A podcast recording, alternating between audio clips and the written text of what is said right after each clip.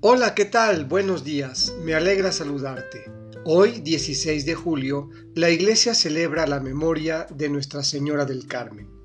Escucharemos para ello un texto del Evangelio de Mateo, capítulo 12, versículos 1 a 8. Del Evangelio según San Mateo. En sábado atravesaba Jesús por los sembrados. Los discípulos que iban con él tenían hambre y se pusieron a arrancar espigas y a comerse los granos.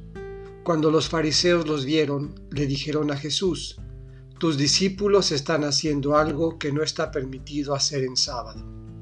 Él les contestó, ¿No han leído ustedes lo que hizo David una vez que sintieron hambre él y sus compañeros?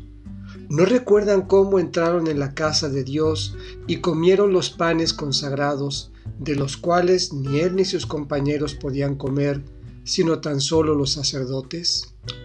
¿Tampoco han leído en la ley que los sacerdotes violan el sábado porque ofician en el templo y no por eso cometen pecado? Pues yo digo que aquí hay alguien más grande que el templo. Si ustedes comprendieran el sentido de las palabras, misericordia quiero y no sacrificios, no condenarían a quienes no tienen ninguna culpa. Por lo demás, el Hijo del Hombre también es dueño del sábado. Esta es palabra del Señor. Meditemos. Misericordia quiero.